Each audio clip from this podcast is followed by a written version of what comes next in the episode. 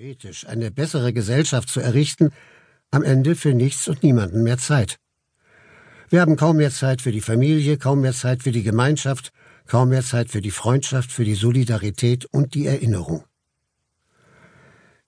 Es wird uns gut tun, uns zu fragen, wie ist es möglich, heutzutage die Freude des Evangeliums inmitten unserer Städte zu leben? Ist die christliche Hoffnung in dieser Situation überhaupt möglich, hier und jetzt? Diese beiden Fragen rühren an unsere Identität, an das Leben unserer Familien, unserer Länder und unserer Städte. Homilie, 25. März 2017 Salat mit Öl Jesus hat gerade aufgehört, von der Gefahr des Reichtums zu sprechen, davon, wie schwierig es für einen Reichen ist, in das Himmelreich zu kommen. Da stellt Petrus ihm diese Frage. Wir haben alles verlassen und sind dir nachgefolgt. Was wird unser Lohn sein? Jesus ist großzügig und hebt an, Petrus zu antworten. Wahrlich, ich sage euch, es ist niemand, der Haus oder Brüder oder Schwestern oder Mutter oder Vater oder Kinder oder Äcker verlässt um meinetwillen und um des Evangeliums willen, der nicht hundertfach empfange. Jetzt in dieser Zeit Häuser und Brüder und Schwestern und Mütter und Kinder und Äcker. Vielleicht dachte Petrus, das klingt nach einem guten Geschäft, wenn wir Jesus folgen, wird uns dies mehrfach, ja hundertfach vergolten. Doch da fügt Jesus drei kleine Wörter hinzu mitten unter Verfolgungen. Und danach wird dir das ewige Leben zuteil.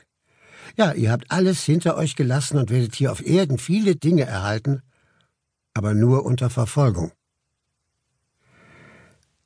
Es ist wie ein Salat mit dem Öl der Verfolgung. Dies ist der Lohn des Christen und dies ist der Weg dessen, der Jesus nachfolgen möchte. Denn es ist der Weg, den er gegangen ist. Er ist verfolgt worden. Homilie in Santa Marta, 9. Juni 2014. Öffne dein Herz der Langsamkeit des Himmelreiches. In den Gleichnissen lehrt uns Jesus, dass das Reich demütig in die Welt eintritt und sich still, aber beständig dort entfaltet, wo es von Herzen empfangen wird, die offen für seine Botschaft der Hoffnung und des Heils sind. Das Evangelium lehrt uns, dass der Geist Jesu dem Herzen eines jeden Menschen neues Leben bringen und jede Situation, auch die scheinbar hoffnungsloseste, verwandeln kann. Jesus kann verwandeln, kann jede Situation verwandeln.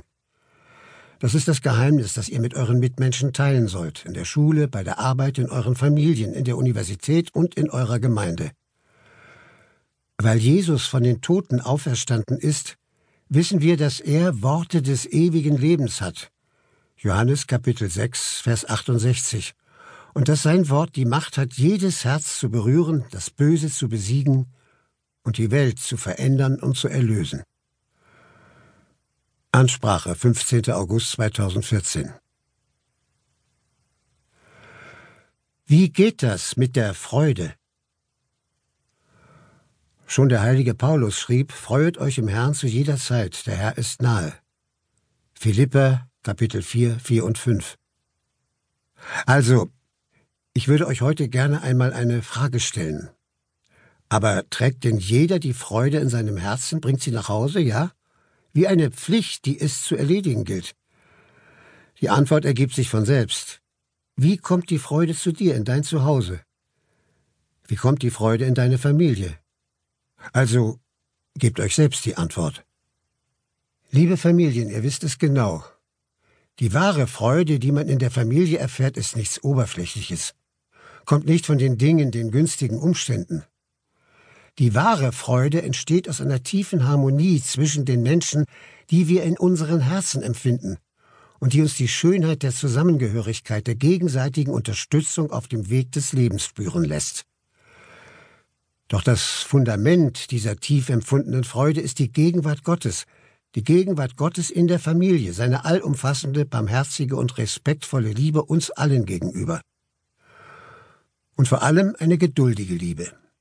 Die Geduld ist eine Tugend Gottes und lehrt uns auch innerhalb der Familie füreinander diese geduldige Liebe aufzubringen.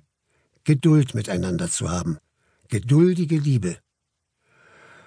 Nur Gott vermag die Harmonie der Gegensätze zu erschaffen.